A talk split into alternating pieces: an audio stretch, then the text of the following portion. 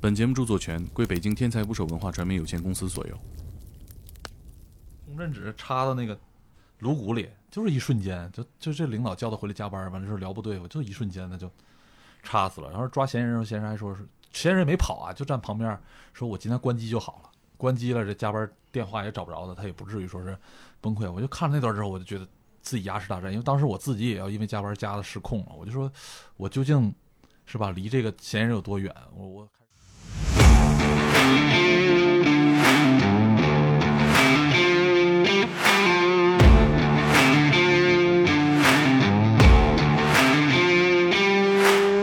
好刑警的脾气都是千篇一律，就是喜欢踹门，然后大嗓门。他自己吗？所听起所来我我真不是，我我我真不是。我们这这个门呐，都能一脚踹开吗？有这个一脚踹下去没开，这脚一直卡卡的那个，就有点尴尬？就是门中间太薄了，我操，第二句就是哎呦我操操操操，这一听就知道啊，没开脚插那脚这如果里边有嫌疑人，还挺危险。对，我觉得他当时跟那个妓女发生了性关系之后，然后就看这个妓女拎了一拉杆箱到他家。这妓女说：“因为这是我做的最后一单，就干完这单我就不干了，我就回老家了，我钱赚够了。”他肯定带了大量现金，然后他就把他。这个老头已经当时已经七十多岁了，自己在看守所待着，忽然之间有一天他就说：“说那个我想全交代了。”他说活不了多长时间了。他说我之前杀了二十多人，就是这个女的只不过是我杀的最后一个。我觉得人性有点像动物性跟那个社会性的一个综合，不停的用你的这个后天学来的知识啊，社会上学到的东西，这个人性去压制你的东西。所有在人类最宝贵的精神当中，我们现在最稀缺的是勇敢，抵抗生活，抵抗不公平的东西，抵抗各种各样的事儿。这个人很勇敢的话，永远都不会走到这一步。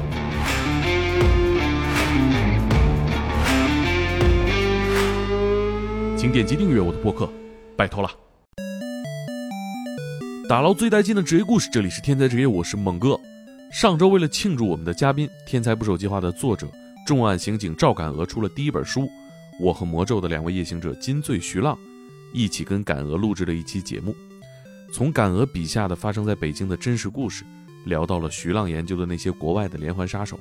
很多听众啊表示没听够，其实那天我们聊了三个小时。除去一个小时不能播的，还有一个小时的谈话内容，今天就送给大家。呃，另外呢，上期节目我们有抽奖，公众号留言点赞最高的五个中奖者，我已经联系到位了，下周书就送到你们的桌上。没有获奖的朋友，也可以在当当、京东或者你熟悉的任何买书的电商平台下单。大侦探赵敢鹅，真是真实故事的真。如果你喜欢罪案故事、侦探小说，本期节目你会喜欢的。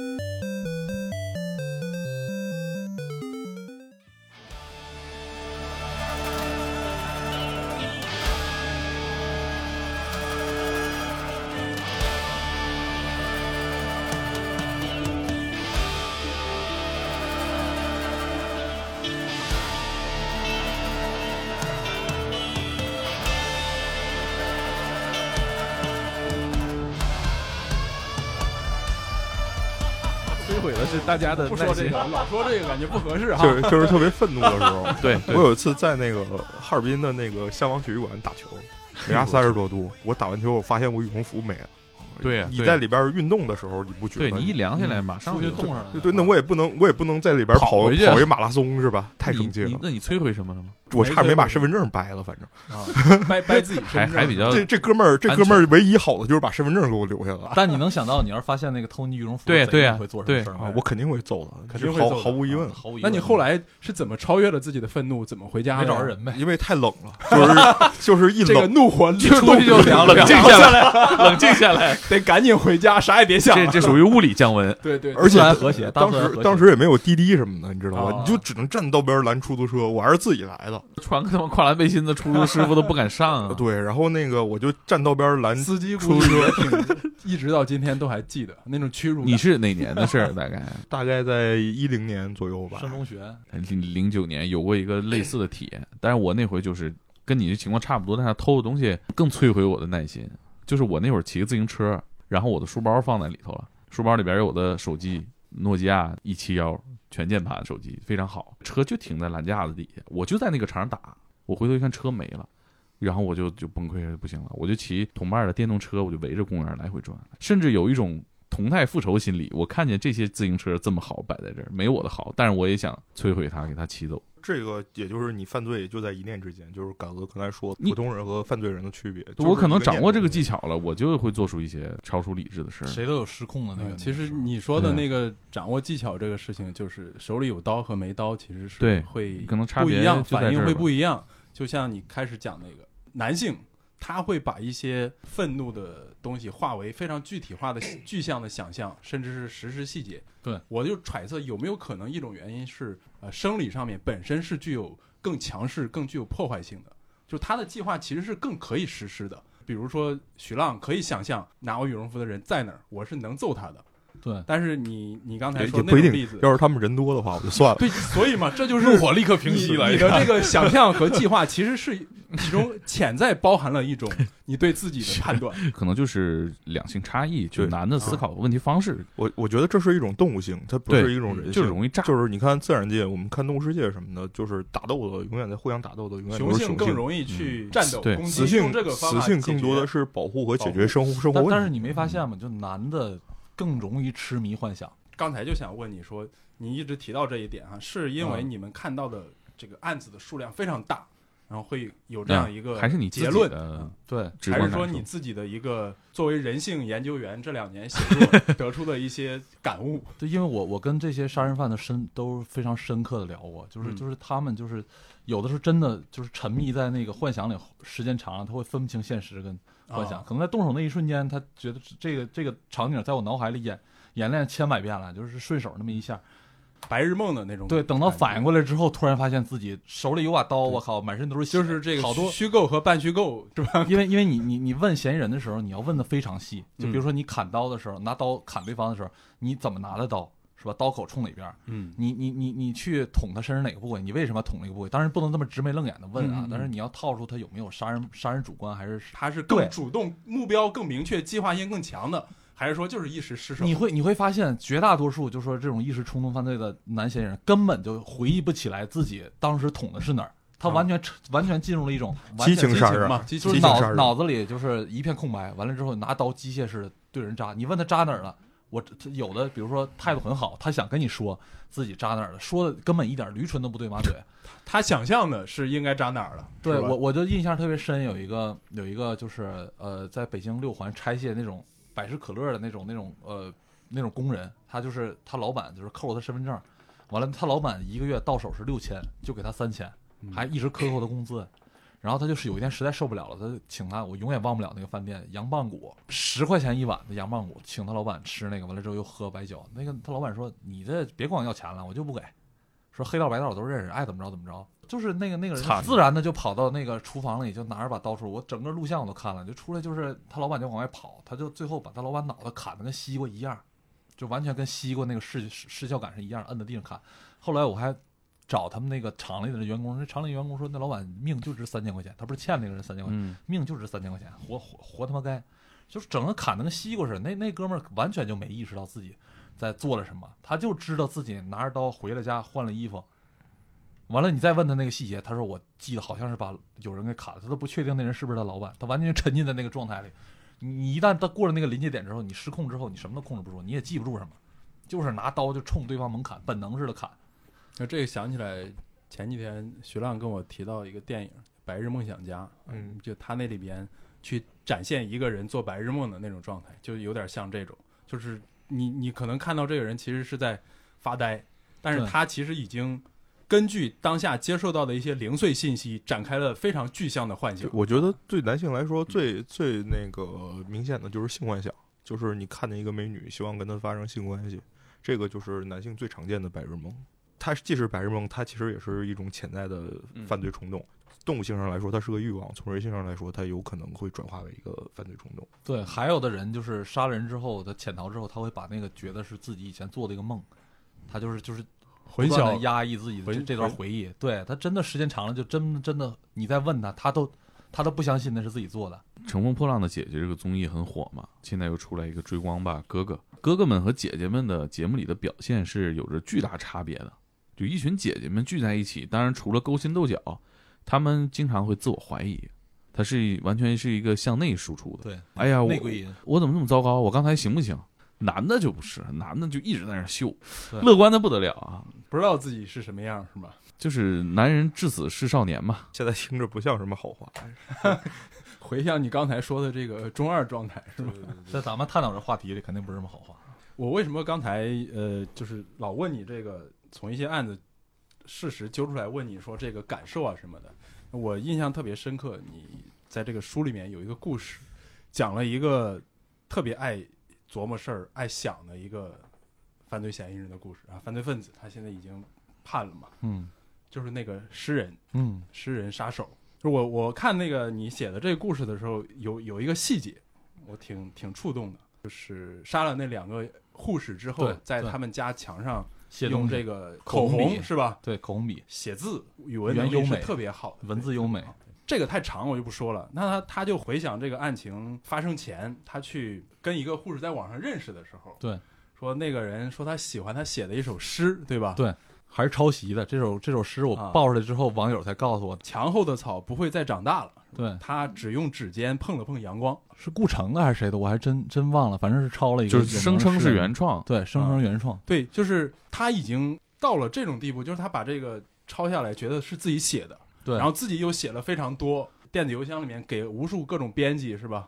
发自己写的诗、写的剧本什么的。对，然后呢，发到那个有一个编辑是吧，给他拒了，人家说他缺乏戏剧冲突，他就回了一封新的作品，就俩小时，也就是那俩小时，他创作出来了一个新的作品。对，这个作品的大意是说，有一个这个郁郁不得志的文学青年作家，然后认识了一个 吸血鬼吸血鬼，这个吸血鬼其实是一个女编辑，对。然后他就给这个吸血鬼去写这个投稿，被拒绝，他就很愤怒的用一种虐杀的。形式把这个女吸血鬼编辑给杀了。杀了杀完之后，这个女吸血鬼因为是个吸血鬼又复活了，他就只好又杀一遍。然后他这个故事的核心就是要不断的重复去享受这个虐杀的快感。对然后那个编辑收到信之后就再也没搭理他。可怕。我对他这种幻想啊，就是觉得就是很不可思议，就是他已经进入到了那种完全分不清，完全凭幻想去解决自己情绪问题那个。他是他生活的整个可能是幻想比例已经大于了现实。对可能他抄的啊那个人也是顾城，顾城不也是？然后呢，这个故事的最后，我发现感鹅你也进入了一种幻想的，就是你在把这个案子结了之后，是吧？他有一个目睹了这个被杀掉的女女女受害者的这个尸体的那个小孩儿，对是吧？你去安慰这个小孩儿，跟这个小孩儿去聊天，但是他躲着你，他受到巨大的刺激。这个时候你是你憋了半天不知道该说什么，然后脑子里面突然就出现了一句话：“关心粮食和蔬菜，面朝大海，春暖花开。”这句话是你后来在写写写这个重新记录这个故事的时候想到的，还是说你当时在现场真的就想到了这个？我在现场真的想到了这个，为什么呢？就是我经历了那一系列事儿，就这个诗人他沉迷幻想，沉迷自己拿诺贝尔奖嘛，然后之后切割现实之后，完了之后天天坐在书房里，最后虐杀他媳妇儿，完了之后又出去杀两个护士，整个这一系列下来之后，我当时特别讽刺性的就想到了海子，诗人海子，因为海子就是这么一个是吧，就是有点脱离现实的这么，因为艺术家都是这样。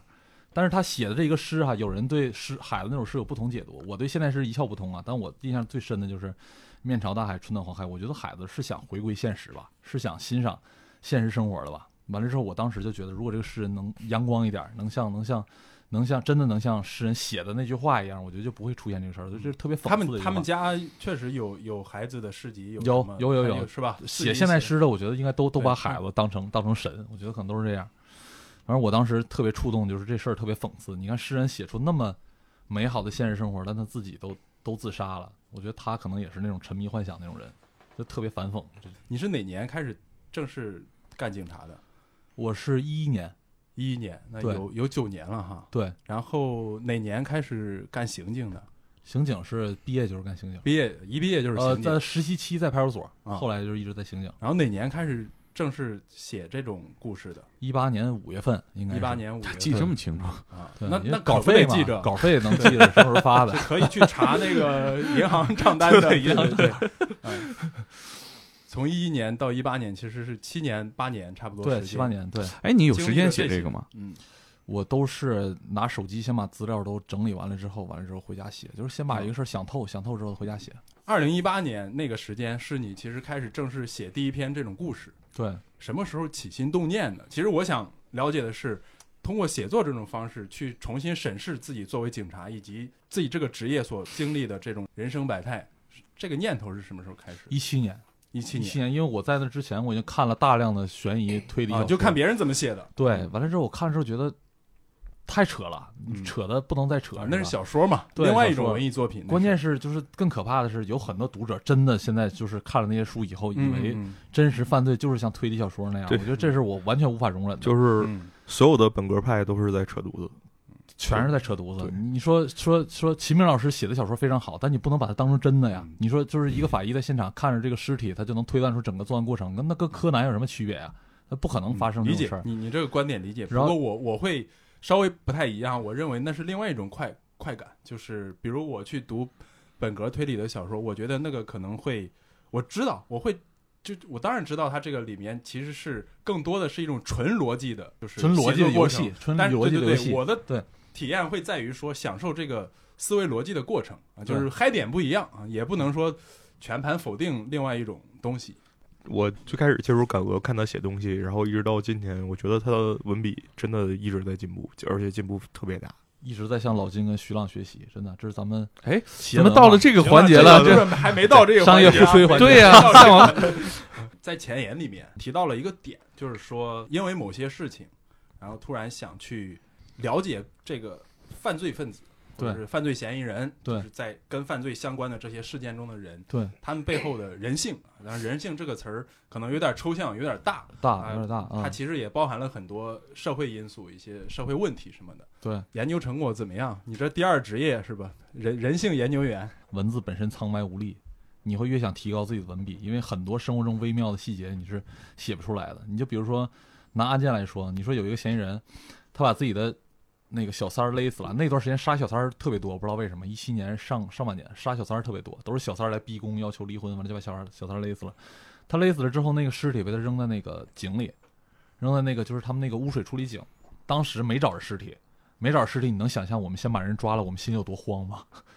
但是当时因为再不抓就怕毁尸灭迹更严重了，就先把他抓了。嗯当时拆了尸体有好几个地方，他前一天还去郊区钓过鱼，我们去鱼塘都做好拿钩机挖的准备了。然后就特别微妙的就是你你看这个，我们跟嫌疑人打交道的宗旨是，就跟玩牌一样，都藏着自己的底牌。你也不知道我掌握你多少，我也不知道你究竟、嗯是吧？就是互相猜的这么一个过程。你前面问的时候，他就是问不出来，他就是啊，那姐们儿是是我我们两个处好了几天，后来那天他跟我说说，他特别想把手机关机，完了之后藏在一个谁也找不着他的地方。我说这话太他妈恶毒了，是吧？他当时就已经知道我们肯定就是这人是找不着了，但你他就能猜出来，你肯定没找着尸体。嗯等到我记得那天特别清楚，我们晚上八点钟开始问，问到第二天凌晨四点的时候，那边来一信儿，尸体找着了。嗯我们还是用同样的话术跟他聊，因为你也不能说你这时候找着尸体了，是吧？你还是用那些话术说，就是这种互相之间这种特别细微的这种肢体语言，他就感觉出来了。到了过了不到一个小时，五点钟他就撂了。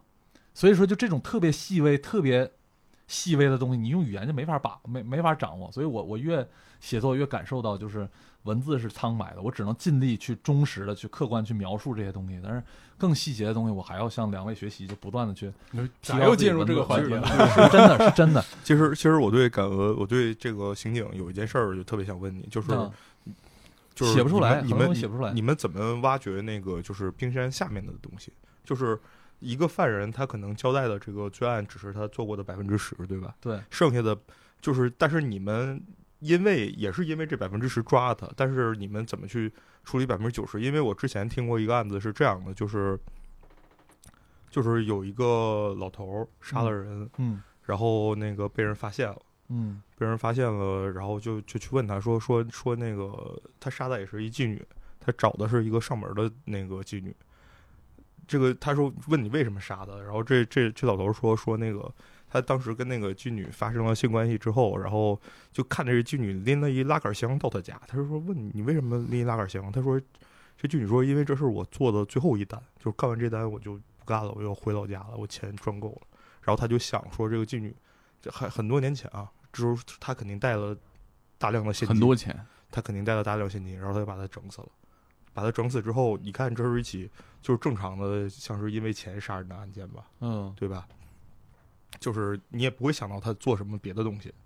这个老头儿已经当时已经七十多岁了，自己在看守所待着，忽然之间有一天他就说说那个我想全交代了，他说活不了多长时间了，他说我之前杀了二十多人，我之前杀了二十多个人，就是这个女的只不过是我杀的最后一个人，然后被你们抓住了。之前这个这个这个妓女就是被他分尸的，没有任何的样貌特征，然后也没有人报失踪，就是这个人最后是从哪儿来的，要去哪儿都没有人知道，这个人就在世界上完全完全消失了，然后也不知道他有没有家人，什么都不知道。你在知道这一个案件的时候，你们作为刑警怎么去挖掘他下边的整座冰山？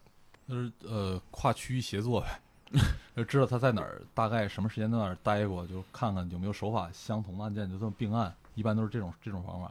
我我说实话，很多悬悬案没破，可能是一方面嫌疑人没抓着，再一个就是确实是年代比较久远，很多证据已经失效了，确实存在这种情况。你们会有一个阶段说服自己这个案子结束了吗？不会，我跟你说，就是破案的那种抓狂是什么感觉？越是喜欢踹门的那种警察，破门而入的那种警察，就是毫无阻阻拦的那种警察，他一碰到一个谜案，他真的是抓狂，就是就是抓狂，就好刑警进进去了，好刑警的脾气都是千篇一律，就是喜欢踹门，然后大嗓门，完了有事儿特别直爽，脾气特别大。那夸自己的吗？感觉听起来我我真不是，我我我真不是我们类型。就能从影视剧里分析出来，就是局长的那个门总被踢，是吧？就是所以你是不是特别喜欢那个三块广告牌里那警察？啊，三黄花你也看过？嗯对，就是那个最后就是就不管怎么样，即使我被开除了，我也要对一人往往往死追，是吧？对，就脸被烧坏了对。对对对对就就那好警察真的都是那个样子，他们一碰到这种悬案，就说自己解不了谜题，真的想踹门。嗯，就是就是你是过了好长时间之后，他一想起来还是堵得慌。他不是说真的说那踹踹自己家门，踹所里门，还是踹踹哪儿的门？踹嫌疑人家的门啊。我说嗯我们说踹门，警警察说踹门就是直接就是踹门进抓人了那个那个状态是很爽的，那个状态很爽的。他的喜欢踹门的警察脾气大，嗓门高，但是你你一个这个案子破不了，他特别痛苦。哎这个门呐，都能一脚踹开吗？有这个一脚踹下去没开，这脚一直卡卡的那个有点尴尬，就是门中间太薄了有的门要开锁的，开了之后你再踹。啊，对，就那种破木板门，踹了一脚之后装了脚卡在里头了，第一？声是第一声是我操，第二句就是哎呦我操操操操，这一听就知道啊，没开开，脚插了脚进去了。脚进去了。这这如果里边有嫌疑人，还挺危险。对我觉得好刑警飞脚，这让我小想起小时候东北打群架，你知道吧？就是冲在第一个的人，一般都没有什么好下场。就是我也是有一次发现，有一次我就冲在前面，然后然后是一一群人一起打几个人，占有绝对优势，但是对面没打着我，身后被自己人踹了无数脚，我感觉。嗯，所以后来你就 后来我就再 再也不往上冲了，我这个叫电梯悖论。什么叫啊电梯悖论？就是你刑警这个冲的最猛，第一个上电梯那个是最后一个下来的。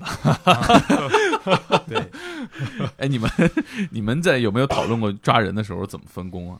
不是你这体格，很多用户知道，对，因为我看着你体格应该就是踹门的，我不是我我抓人的时候，领导很少让我参与前前期的环节，太容易被认出来了，就是啊这个儿太高了，会给人一太种压迫感目。标太显眼。呃，目标太显眼。一般我都是最后踹门进去那个那个那个那个环节才有我，前期踩点都不会有我。嗯，什么叫重案警察？重案警察就是，呃，在破案过程中遇到的一切阻力都要把它干掉。比如说，自己自己想办法解决。我亲眼见过，就是有那个有一个岗哨，就是那种铁道旁边有那种小岗哨，那啊个岗亭，嗯它里面有监控录像，但对但你不知道联系哪个部门。对当时就破这个案子，就直接就有民警就踹门就进去了。就就直接就非常野蛮的就把那玻璃踹碎了，就跟就跟小偷或强盗一样。你要你怎么保证你二十四小时破案啊？有些警察真的就这样。今天碰碰上这个事儿，我要见你们负责人，你们负责人不来，我们就不走，要不就直接给他爸、他妈、他家里人打一圈电话，今天必须见着这个人，嗯就有这股劲儿，有一种强盗一样、土匪一样不讲理的劲儿。这就是这就是重案组刑警。好像就这个精神是不是从前几年之前执行了一个新政策，就是如果第一个到达案发现场的警察要从头到尾跟着这个案子。那倒不是这样，他是警察是这样，就是说你你你，呃，我们是案件是轮转制的，就是说你这个呃，比如说你这探组五个侦查员，每个人手里有一起命案，这个命案是就是你全全部负责，你抓了的嫌疑人嗯从头到尾不能有其他警察跟他说话，这个是很忌讳的。就比如说我抓了的嫌疑人，我嗯我突然中间上个厕所，哎，旁边来一个多事儿的过来说两句，你可能说两句就把这事儿就漏了。因为他我对你这个整个事件事实了解的握最多，，哎信息量最大。有比如说我抓了你，那时候你不知道被你打的人死了，咱俩还聊呢。那天是不是把谁打了？这个打打打打倒在地了。特别有印象。这个故事，咱这书里边有个故事哈，对呃，有一个场景是那一个小子被被抓了，但是呢，你们其实是在唬他，他唬说他，说对一一进他家说知道找你为什么是吧？当场给撂了怂了，说我杀人了，对，然后就 到到所里就全交代了。对然后这个带着他去上厕所的时候，旁边一个这个其他部门的同事一起撒尿，问：“哎，这这哥们儿这小子怎么又来了？犯的什么事儿啊对一下啊，他也反过来了。？”一回去，我刚才说的全是瞎扯的，这个嗯就特别麻烦，因为他肯定意识到你们没有真正掌握我的情况。对我亲眼见过，就有同事因为这事打架。你可能就这个同事把这个哥们儿领进来，这哥们儿都不知道自己是嫌疑人，嗯很多年前的一个事儿。进来之后就是随便问两句，旁边那人说：“哎，这就是那那那什么什么那事儿，五幺八那小子。”他马上警惕了，他马上就就反过来了。你这嗯一句话可能就你就就讯问就没法成功了，那就俩同事就真就掐起来了。所以就别人带来的嫌疑人最好别问，嗯就从头到尾这一个案子要是盯就一个人盯，嗯就是叫什么家有千口主事一人，就你你所有的案件只要跟这案件有关的信息都汇总到你这儿，你在你的这个管辖区之内，比如说现场或者什么的，局长也没法对你指手画脚，你就是权力最大的人，我让技术踩哪儿就踩哪儿，我让谁干什么就干什么，都别废话。你说这个让我想起一个很荒诞的电影《喜剧之王》。《喜剧之王》里面，这个吴孟达说演技最好就是我们卧底，就是我们警察。对，就是你这个圈套不或者说是套路吧，得是从头至尾不能出破绽的。对前后信息得一致嘛。对对对哎，，你有没有那种就是说，在你这个案子办完了，或者是办公场合之外碰见嫌疑人的时候？办公场合之外吗，对，刑满的对呀、刑满的没碰过，啊，就你抓的人还没有放出来过的是吧？没有，没有，那最低是无期吧？这无期或者十五年，杀人、故意伤害、啊刑警致死权这么重啊10年15年当然了，重案嘛，他毕竟是重案组嗯。抢劫他他啊，你这个就是专门处理重案的，吧？对重案组抢抢劫也有不杀人的，我们接，但抢劫你也是入室抢劫，或者是嗯尾随金融机构抢、尾随 ATM 机抢，那都是十年以上，不可能再碰上他出来了。有没那种就是说警察故事里演的那种报复行为？没听说过报仇向警察报仇对吗，没有。这不是他不是他不是私人医院，你像警察见着那个嫌疑人，第一句话就是咱哥俩今天没冤没仇，我就是干这个干这活的，你说不说？我二十四小时我在这儿耗着，这是我的工作。你而你你肯定耗不过我，我走了还有我同事呢。首先，警察要问一个嫌疑人的前提条件就是告诉他这不是私人恩怨，首先就灌输这个观念，所以嫌疑人不会恨对你，你其实不是一对一单挑是吧？这回你赢了，下回我出来我再整你。是吧？我们有无线电，有对讲机，你只要这个这儿有民警挨欺负了，我们十分钟之内肯定周围所有的派出所都有支援，完了之后都装备良好，你甭管哪个组织也甭想挑战我们，是吧？所以是你不是不是私人恩怨，不是私人恩怨，你只要动了我们一个，就是动了我们所有。嗯，你的这本书里面，呃，我不知道收录没收录那些故事，就是年代跨度很长的案子，嗯，就是这个是给我来说的说，那个胡同杀人案，对这个案子跨度的年代其实很长，长达十年。对，这些是给我留下特别深刻印象的故事。嗯，你你是怎么去跟这些人沟通的？就是其实哈，就是我我写这种年代跨度很长，是我观察到一个比较有意思的现象，就是老警察身上那种个人主义、英雄主义的东西正在不断的趋同，就大家伙儿都都现在越来越规矩了，制度越来越完善了，这当然是件好事儿。但是以前老警察身上那种那种为了案子那种执着呀，包括那个那个这种私人恩怨似的那种那种感情表达，就逐渐消失了。现在你像我写那个《胡同杀手》里面那个老警察，就是他真的把那个案件当成了私人恩怨。你像现在。制度化之后就不会有这种特别强烈的情绪表达了。你像那个胡同杀手，真的是十几年都在想着这事儿，心心念念想着这个事儿。他后来都调走了，我记得对都调到其他单位，他还在闲想这个职了已经是。对对对，而且在不断跟这个凶手角力的过程中，他就把这件事儿变成了自己的事儿。这个故事会有这种感受。其实这个故事给我的反转其实特别大，对，就是我不知道这种告诉大家有巨大的反转算不算是剧透啊？其实体验上是这样，就是你是这是一个呃人物铺垫的也很也很全面，最后你会发现这是一个让你万万想不到的一个结局，对，就是真的给我一种就是戏剧冲突，就怎么会是这个人干的？啊，我记着一群人当中能望着窗口的其中一个，对，对对对、嗯，对，就是最后案发地已经扒了，盖成了大酒店了。对，这种时代变迁的感觉特别，我觉得特别有画面感。这个事儿让给我感触最大的就是这一块儿，就是他案发现场都已经不在了，对，这所有的案件细节都在你脑海里都。掩埋了，就是被被这个发展和时间所掩埋。对有点有有点那个电影《杀人回忆》那种感觉，就是其实很像《杀人回忆》《杀人回忆》那个下水道还在你一，过去，这个整个村子变了，只剩下一点点嗯曾经存在过的痕迹。对嗯，但是对对，但是这些年很多很多那个旧案被被那个没想到哈，《杀人回忆》啊，是啊，对对对对，当时 这个我记得咱们第一次聊的时候还还说到这个呢。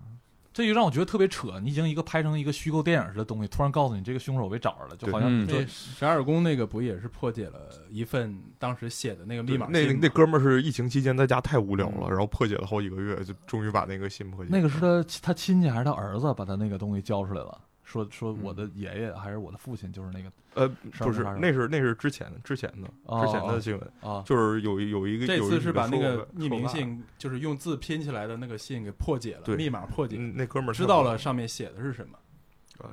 其实也没写啥，其实也没写啥，就是羞辱一下警察无能。但是当时哦看见还挺感动。嗯，其实这些案子就是在我们这个时代大量的被破除，是因为技术手段，技术对嗯技技术进步太多了。对对，其实这也是我特别珍惜赵可能的故事的原因之一啊，就是你去跟这些警探去聊这些呃故事，他们这个破案的手法，包括遇到的案子，可能未来就不会出现了，就这些案子再不写，以后就没了。就有一种手艺人的感觉，其实就是手艺人破案，他们用这些技巧就是一种手艺。对，你看国外就就像刚才我跟浪哥聊的，就是很多杀人连环杀人案或者什么，有很很很海量的影像资料，都不是什么新鲜事儿。对你泰德邦迪的呢，录像带多了，咱们是没人去管这些事儿的话，他们真的就被时代淹没了。就这些老警察这些故事，真的就淹没了。对，嫌疑人 M 的这个案子，不比我看过的任何这个这个破案的电影精彩程度要差，而且非常有画面感。就是一个人戴着一个 麦当劳袋儿的一个面具，去一个大酒店里指认当时他在哪儿抛的尸啊。对他怕碰着碰着熟人，还不太好意思那个状态。其实我觉得没什么必要，他自己的执念嘛。其实你说这个东西过了这么多年，他可能这个人也变了，就是他对这个事儿可能都存在一定的释怀。会会这样的，会这样的。就是即使是一个连环杀手，他也会有激情期、冷静期，然后特别长的平静期。他可能就是三十岁之前杀了二十个人，但是三十岁之后一一点小偷东西都没偷过，但是你不能抹除他之前所犯的罪恶。嗯，对嗯而且呃，小日子也过得挺好的，就是没有再因为这件事儿再在自己的生活里造成什么涟漪了，就可能还会，我记得还是又犯事儿了，对吧？对嗯，对对对，就是跟那个 这个这个呃《杀人回忆》的这个主犯情况差不多。对，还有很多手段没法写，但就是就是读者应该会会明白。嗯，其实那个故事给我最深的印象是什么呢？就是我读那个故事的时候，咱们还在胡同里办公，特别害怕半夜走那个胡同晚，上下班不敢出门了哈。就那个胡同胡同里边到半夜是真没人了，呃也没灯也没声，就非常寂静。但是现在胡同里有很多摄像头，都啊是全角度覆盖。你们原来待那胡同那是全全无缝对接的，你在那儿不可能有人漏被漏掉，绝对对不可能有人被漏掉。啊，因为我会想想你描写的场景，那个胡同什么样。其实你跟我们以前工作的胡同是没有任何区别，胡同嘛就是那样的。对，那对对实际那个案子在哪儿？那胡同？这这能说吗？我我剪掉，我剪掉。啊，在那个一带有一个酒店，我还去看过，叫大酒店吧。对就那一啊，是那个酒店那片儿。他去是去那个酒店里指认吗？对，那地儿我路过不少回呢。我觉得，我觉得你你这里边有一个误区，就是几十年前的胡同和现在胡同还是区别挺大的。嗯、那个时候，比如说路灯，嗯对？吧？路灯很少，那厕个所很少，对，然后那个你漆黑的程度和现在是不一样的。对特别抓狂的就是，你就知道人肯定是在那那个那一片儿里，你就是找不着。这事儿特别抓狂，可能你有好多嫌疑人，你就是不知道是谁，嗯，哎，我印象里面书里面写了很多城中迷宫一样。城中啊村的故事啊，对，就这是一个我在北京生活接触不到的一个区域，就是而且再也不会有了。对，就是可能很多都已经消失了。对，这个东西是一个社会治安的一个挺大的一个隐患。你你我不知道你们去没去过啊？就那种城中村，它里面住着很多没去很多那种，你能想象吗？中呃，北京现在还有，就是十啊块钱十、块钱一天的那种短租房什么样儿？就煤气罐都是自己扛上去的，完了之后也没有地儿洗澡。你你你冬天在那儿，你只能穿着自己的衣服睡觉，多少天都洗不了澡。就那种那种环境下，嗯他很多很多人死了是没人关注，有很多人犯罪也没人关注，嗯那嗯，确实有那么一个有有那么一种环境。那个地儿现在逐渐逐渐被清出去了，逐渐被拆了。对，就感觉特别江湖气，谁也不知道谁是干嘛的。对，今儿来了，明儿走了都不一定啊。对对对对，可能这一个楼里住的都是这种这种就是比较比较身份比较那什么的，比较比较贫穷的，旁边就是一栋大宅子，完了大宅子那儿全是摄像头，盯着这帮人，生怕对就是我我我记得赵敢鹅的故事里面经常会有这个画面，是吧？抓着抓着人，你就得又去城中村里边捞一遍。对，嗯，就是可能滴漏出来个人，还指不定是干嘛的。能藏人啊，那地儿能藏人，那审一遍种地儿能。藏人，对。嗯，你们有对北京安全的这个直观感受吗？我觉得北京还是挺安全的，因为因为我人生前二十多年从来没被查过身份证，直到来北京才第一次被查了身份证。是我也是，那肯定是。你呢？我可能时间长一点啊，北京十年前、十十八九年前、二十年前就没这么，可能感觉是不一样的。可能主要是摄像头和这种街道胡同的那种整洁的这种感觉是不一样的。那个时候，城中村是大量存在的。你说三三环后边，三环对，三元桥静安静安庄嘛，三元桥后边就咱们现在后边儿，你你你走几步，大楼后面就是一片城中村对，然后你过去再再过去啊，那是有又又一片这个类似 CBD 的那种氛围。它其实是城中村之所以叫城中村，其实就是一个城市，你夸夸夸嗯中间是就包围式的，就是在城城市中间的那种。而那城个乡结合部，对对它这个城乡结合部不是那种以前咱们老想象的是中间是城，往边缘是城乡结合部，外边是乡。对，其实它是一种，嗯，混杂出现的。混杂着北京这出现现象还挺挺奇特的哈。对对北京有这种这种。它从两千年差不多那时候前后，比如你去看一部老电影啊，现在能叫老电影了，高虎和黄渤演过一个电影《啊上车上走吧走吧》，嗯是不是管虎导演的？嗯，那个那个片子我我特别喜欢，我看了好多遍。对，那会儿你跟他们年龄差不多，也在北京打拼是吧？这这种话就不要提了。对他那个，因为他他那里边，他开小巴，嗯开小巴就是两千年前后北京，他那趟小巴叫三零二，嗯三零二的始发站是从八沟啊西边儿啊，从八沟村到这个北京最东边儿，呃，那是什那应该叫什么村儿来着？就是八沟那边啊，什么什么什么什么十个庄还是什么？啊，石对，庄那那个、啊那个方向，啊就是往这个姚家园儿啊，那边差不多走，就差不多那个时候，八沟和这两个终点站其实是嗯两大城市的村儿两端村儿的区域。啊，然后那那那辆那趟车呢，它中间你看它经过，它它会经过一些繁华地带，它是嗯走三环啊，经过一些城市真正的城市的地带，也会经经过像北大那一块学校。但是你到了八沟之后，大概是零八年还是零几零八零九年，我我记不太清了。我去过八沟，八沟村那个地方，当时有一个很奇特的场景，那是北京十号线刚通，十号线的一期的终点站就是八沟村。八沟村一出来，一个大楼，一个这个商厦，当时刚开了这个没多久，里边有电影院什么的，就是完全是孤零零的一个城市建筑。然后你沿着那个再往前走，就与开始这个视野非常开阔，就没有楼房了。对，没有楼房，这个地方中间有一片儿平房，它是由这个类似你可以想象是那种九十年代那种工厂里边儿那种宿舍楼。平房宿舍、一整排一整排，它是有几排那种房子对。贴着构成的一块区域，然后这一块区域外边也没有围墙，它就是一大片灰色的开放式的那种，开放式的。对，然后你到那儿，你你一进去就跟进了一个城中村是一样的啊，嗯。路口小卖部，这个卖这个日常用品的，卖这个吃吃的喝的，然后什么拉面馆啊，这个刀削面馆对全是这种。他们管这种就是这种城中村叫，我记得有一个称呼叫梦想和现实交接处，对，嗯就是住在现实为什么我对这个东看的是西梦想？我对这个东西印象深刻呢？我是去干嘛呢？去找我同事。我有一个同事，当时是一个大哥，呃，东北的，他比我年长好好几岁。好大哥，我在公司的时候，就他算是前辈嘛，做这个在这个行业里面，那都是什么事儿都跟他学，而且他在北京混了好多年了。但是他带着我去他家的时候，我觉得，哎呦我操，在北京还混啥呀？他他已经混了这么多年了，他住八沟村，然后他已经结婚了，两口子。那为了啥呢？很简单，他为了在呃工作的城区是在二环、三环这个这一带工作，为了在这个城区离上班近的地方买一套房，可能为了在四环买一套房，他要住在八沟的城中村里面租一间屋子。那一间屋子是什么样的呢？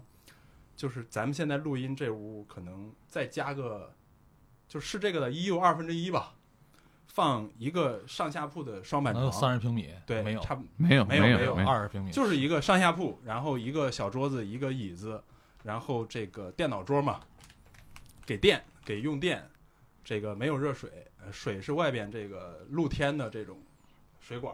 有点像香港的那种汤房是吧？对，就嗯你你你会感觉这是一个临时的那种十块钱一晚上的那种，就是临时落脚地。嗯但是那儿住的全部都是定居的人，他们全部是这个附近以及像这个白领，为了为了这个攒钱的白领住在这种地方，就是它的混杂性是在一个类似类似村庄的地方，用一种很现代化的宿舍管理方式。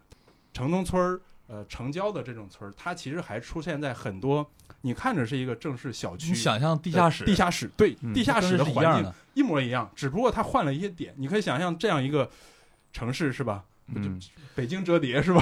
其实它其实是一个北京混杂林立的这种感觉我跟你说，派出所要摊上这么一块地儿，就倒倒霉催的。你这个地方没有私人空间，全是犯罪，啊互相溜门偷东西，完了之后，或者是今天这老公不在家，那隔壁跑下去，这边把门一推，就是就强奸，就太多了。就这是一一这种地儿都是派出所。其实没有私人空间那种。他没有私人空间，你你出来可能洗个澡功夫回去，你笔记本电脑就没了。对你像我那根个本就找不我那个同事哈，其实他每天离开的时候，基本上就把自己整个家当带在身上了，嗯钱包、手机、银行卡，各种重要的东西，随身一个包、电脑什么的背走。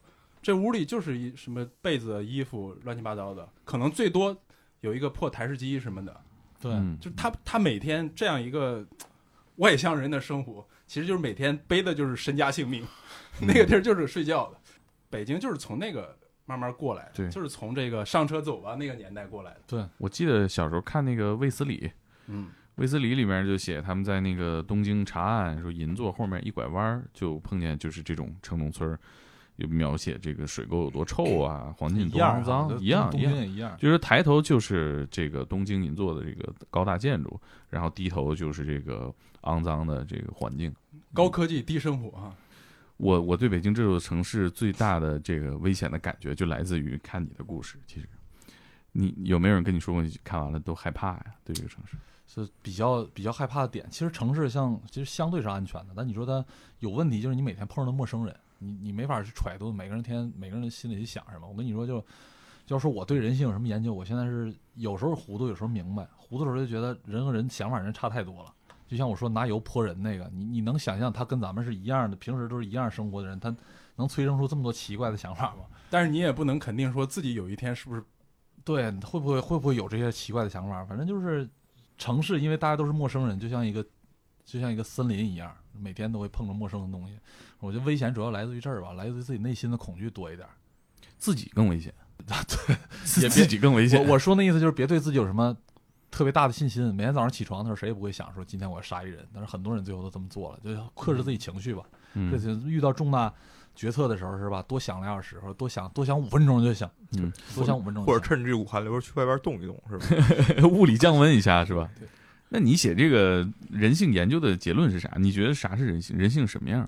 你这问题？你这问题也太大了。这个我我现在逐渐会问人了。我现在问人，嗯，已经问的比较全面细致了。就比如说，我要跟一个闲人聊天儿，我都聊很长时间。比如说，一个两个小时能做完，笔录我都前三小时都在聊事。哎，那你是不是会 想着跟这个嫌疑人聊天，聊着聊着，哎，我决定写你，肯定有吧？说肯定有吧说，但是想过是不是？想了想了，肯定不能跟他说。完了之后就就其实是一种记录的意识，还挺好的。你你前 面聊了三个半小时，三个小时，完了之后觉得聊得很顺畅，完了之后你最后写，可能一个小时就把笔录敲完了。我这就敲写完了，你直接看吧，签字就完了，你也不用说了。你看嗯，咱俩聊的差不多了，我就直接敲字儿了。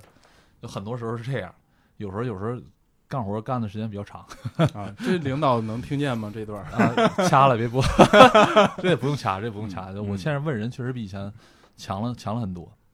我觉得人性有点像动物性跟那个社会性的一个综合。我觉得首先是动物性去思考的本源，完了之后再通过社会性去研究他的这个经历，我觉得是比较比较能涵盖这个人性的部分的。之前之前那个我和老金跟那个黄仁进老师聊天，他提出一个观点，他说那个人天生身上就是动物性，还有一种是人性，人性是后天的，动物性是先天的，然后你就要不停的用你的这个后天学来的知识啊，社会上学到的东西，这个人性去压制你的动物性，你才能成为一个对对正常的人。其实人性，我我想起来一个段子啊，这个段子有点粗俗，我在网上看了一个编剧写的，很多创作者以为自己就是声称自己在写人性，其实无非就是他的主角，呃，一是怕死，二是喜欢这个男女之事啊，我还是说不出口 他他用的词，就是说他他的意思就是说，不要以为你你的主角怕死，你你写了个警察是怕死的，会会会有这个性欲，他就是你就是写人性了。他吐槽这个意思啊，我想到其实是刚才徐浪说的这个社会性和人性到底是咱们怎么可以去称呼他？老聊这个词其实是有点虚。其实我回忆那次跟黄章进老师聊，我记得我的理解大概就是说，我们老说人性人性，其实更多的其实是反而是社会性。编剧说的太对了你你不能把人性等于这个，等于这个你你压根儿没写，你得写社会。其实是一个人，你说人才会自律，就是社会性的嘛。你你去因为社会规范，因为你对社会规范的理解，还有你的道德感啊，这是因为有教育，有这个社会传承、呃观念的认知，这些东西其实是人的特性。也是人身上比较宝贵的东西。我觉得就是，其实人性比动物性更宝贵。就是所有所有的人性都是你后天得来的，你通过自己的努力学习到的东西。动物性是你每个人都有的。前言里边哈讲了一个小故事，嗯，我特别震撼，比你后面写的这个很悬疑的案子、很残暴的案子都震撼。就是你，你可以讲一讲给我们，就是你那次把你吓得哆嗦的，对，就是因为那个件事儿比较深刻的触动我自己，比较让我深刻反思我自己。就那段时间，就是加班太经常了，就是所有的班儿，因为我我刚去嘛，所有的班儿领我去加班成了常事儿了。那时候我也住单位，就谁来都是过来一敲门，然后赶个走吧，啊，我跟他们就去了。完了之后就就直接坐上车就走。你知道最过分是什么？就是你一个一个命案基本上就是四十八小时。就是什么叫四十八小时？抓人问人一天，完了送人一天，完了接接刚你刚休息又来一个案子，又给你提溜过去。我那时候就要疯，就要抓狂。完了之后那天就赶上有一个加班的员工，把他老板弄死了。我们去的时候他就躲在墙角边，然后之后一裤子血，那个那个他老板就趴在就这么一个趴在办公桌是一个就一个女被同镇他那领导是个女的，是吧？一个女孩儿，通镇纸插到那个颅骨里，就是一瞬间，就就这领导叫他回来加班，完了之后聊不对付，就一瞬间他就插死了。然后抓嫌疑人的时候，嫌疑人还说是嫌疑人没跑啊，就站旁边说我今天关机就好了，关机了这加班电话也找不着他，他也不至于说是崩溃。我就看了那段之后，我就觉得自己牙齿大战，因为当时我自己也要因为加班加的失控了，我就说我究竟是吧离这个嫌疑人有多远？我我开始反思这个问题，觉得很恐怖。当然我是不会，我我我虽然说自己说别太自信啊，但是我还是很自信，我不会做，不会你你的领导才牙齿打颤呢。反正就从那件事儿之后，我就就我现在是一个非常非常胆儿小的人，我在商场里都不敢跟人说话大声，或者是在外面走夜道跟谁撞了一下，我都赶紧对不起。就是我现在就是这么一个人，就拼命压抑自己的压抑自己的那个像浪哥说动物性的那一面。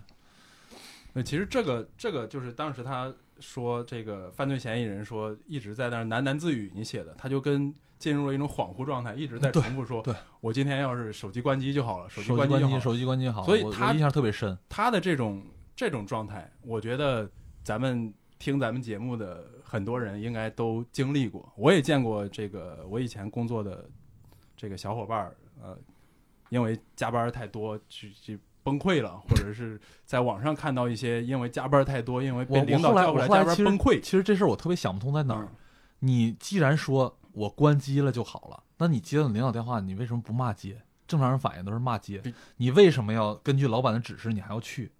反正这个事儿其实你要聊起来，它就意味深长了，这事情太复杂很复杂了，因为因为它涉及到每个人的性格，呃你是不是就在你是不是就在等待自己失控那一刻？每每个职场的压力是不一样的。一个新上班的员工，他这份工作对他非常重要。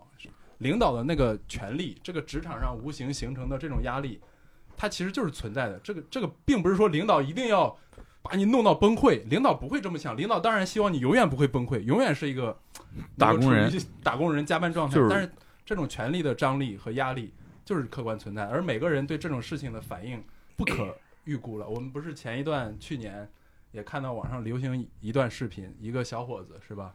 他骑电动车还是什么？因 IT 工程师嘛，因为这个走到一半儿被回去叫回去要加班儿，他就嗯崩溃了嘛，在路上崩溃了，警察还要去去安慰他，去讲，就这种时刻，我觉得他恰恰是一种人性的时刻。之前看那个许知远跟罗翔聊的那个，就是说，人身就是我们现在身上最所有在人类最宝贵的精神当中，我们现在最稀缺的是勇敢。你没有勇这个勇敢去抵抗生活，抵抗不公平的东西，抵抗各种各样的事儿，你这个人很勇敢的话，你永远都不会走到这一步。嗯嗯，没坚持自己。对，我今天不加班，老子就不去，对是吧？嗯，就没有后面的事儿了。你一个种个人英雄主义的去那个杀人，这其实不是一种勇敢，是一种懦弱。你的勇敢是在所有事情发生的一开始就去反抗它。你有能力承担和接受自己的就是懦弱和无能为力，这其实也是一种勇敢。就是你接受它，你看清它，对你觉得你知道自己是无能为力的，知道自己很弱，这其实也是一种勇敢。理性那个东西其实是人性里面宝贵的。闪光的地方，就是你到了底线，你是不知道你处在这个过程中。就不要让自己处到自己底线的那个位置，不要不要对但是不要给自己这样的这样的机会，或者是这样的那个空间，就让自己真的不想去加班，你为什么要去？他说他当时做出那个选择的时候，他是懵的。那你你既然知道你不想加班，你为什么还要去？他不知道他桶里的水已经满了，可能面对面那个领导跟他交锋的时候，一个什么东西一下就让他就水溢出来。那你为什么要去跟老板见面？你那时候你知道，你肯定心里是恨老板的。就是人不觉得自己会犯罪，对对对做出犯罪，对对对，嗯，其实我过高估计了自己。看一下自己的阀门是不是到极限了。诸位老板小心了，这其实是没法看，没法看的。就是我们现在所说的那个这种大部分的杀人案，就是普通人的杀人案，不是排除那种连环杀手这种比较特殊的。其实我觉得大部分杀人都是激情杀人，就是一时冲动。那叫君子不立于危墙之下。你要发现跟自己跟起冲突了，你就先退一步呗，先躲起来，是吧？那也不是什么丢人的事儿，你是要自保，你不是是吧？但是我希望就是大家就是听完这期节目，他其实，在那一瞬间会想到，对，你在那一瞬间希望能想起我们今天这番话，然后多对，有一个有一个警察啊，对。他干了这十年八年的，一直在收集这样的故事。哎，事。其实就是你说收集故事故事这个点啊，就是赵敢鹅介绍自己的笔名的时候，我记得最早哈，对。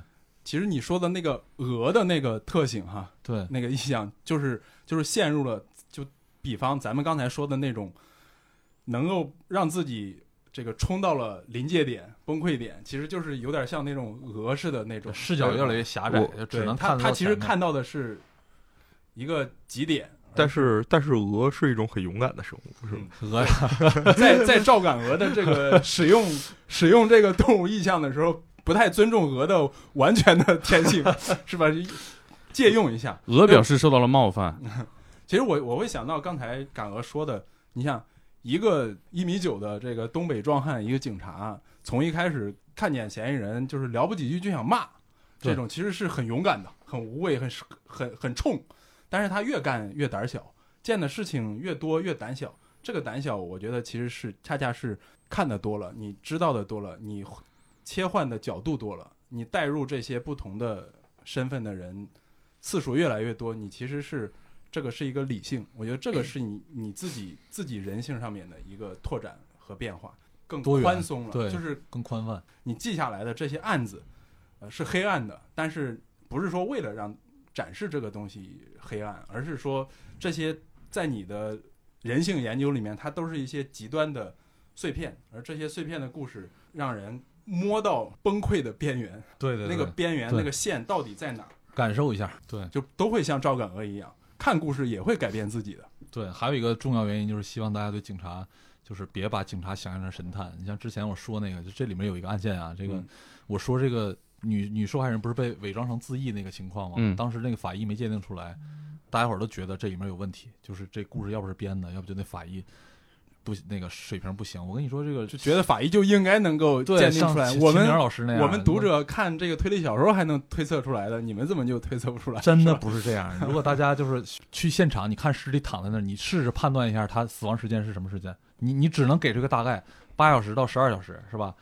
你说我那时候看电视剧都说这个这个这个死者死在九点十分到九点二十之间，这纯扯淡。嗯它这里面涉及到因素太多了，你先天体质、你气温、湿度，你这东西，所以说法医它不是一个精确科学，很多都不是。它其实是一个侦破和推理的辅助的信息，对吧？它是一个辅助啊信息，你没法拿这个真正去破案。你像我经常出现场说，这个一个女死者躺在那儿说判断，因为那个风干了时间长，脸上胶原蛋白流失，你看这个人，一个岁数特别大的人跟一个少女躺在那儿的时候是一样的，你怎么判断她年龄啊？你看牙，法医经常给我们看说这啊，根据牙的牙齿的程度，我们判断这女的在二十岁到四十岁之间，这是真正的我们啊，出现场的时候。那因为你如果法医是精确的，那也就是说，医生也是精确的，那医生所有的病都能治好，可能吗？嗯那不可能，就人体就是很复杂的，这环境是很复杂的，所以就大家对警察真，所以得真别把我们看成神探，我们也所以说会犯错。这个这个是大侦探嘛，咱们这个书卡因为是音频，可能大家看不到。这个大侦探赵敢娥这个书名，其实这个“真”的这个字儿是真实的“真。对，真”，而不是说神探的那个侦探。而且大侦探赵敢。娥，而且听敢鹅说这个，我特别有感触，就是想聊一个比较有争议的话题，就比如说我们在某些特殊案件，比如说强奸案的时候，然后那个去派出所报案，报案之后，可能可能就是说说那个尽量可能是有女警记录，然后反复的一遍一遍描述自己被强奸的这个场景，可能对那个受害人是一种伤害。嗯，但是，但是，所所以总呼吁解决这个问题，但是有的时候真是没法解决，因为所有的国家基层警力都是严重不足的，对，是就是就是基层警力不足的这个这个情况非常非常之严重，就是没办法针对每一每每一类受害者都单独列出一个解决办法去帮助他，只能是靠人来办。所以有的时候对这种这种对警察的批评也是说警察态度不好，对那个生硬差，其实那是经经过多年总结，跟各种人打交道最有效、最直接的办法，对，就是只能是尽量最快的速度去解决这个问题不能是最好的方法都。是效率，提高效率。嗯，时间也有限啊，老金给大家预告一下标题哈、比如刚刚你提到的诗人杀手，呃大侦探赵敢娥，重案组的人性档案部，这是书名。从头开始念，报一下啊。别别从头开始啊，念。其实这个书是收录了十个案件啊，赵敢娥亲身经历的，也就是参与侦破的，还有一些是老警察老警察们经历的亲历的。对然后赵敢娥通过采访和调取资料记录的，总共十个案件啊。这十个案件里面，其实刚才我们提到了几个故事，比如说消失的大车客啊，这个名字像一个都市传说一样。我怀疑你在推荐另一本书，是吗？那就插一句，要不？对，魔咒还会同时出出版一本啊，马上就要上市的书，叫《都市传说百科全书》。哎呦呵，哎呀，这做广告挺过瘾的、嗯啊。回到这个《大侦探》这本书里面，我们刚才还提到了诗人杀手这个故事，以及胡同罪恶回忆啊，还有一个故事是叫《拉杆箱里的女孩》啊。我就说几个标题，这是十个案件，大家在哪儿才能买得到呢？可以在 你这个问的好直接啊！嗯 现在这个书正在当当网和京东啊，大家可以去上去买。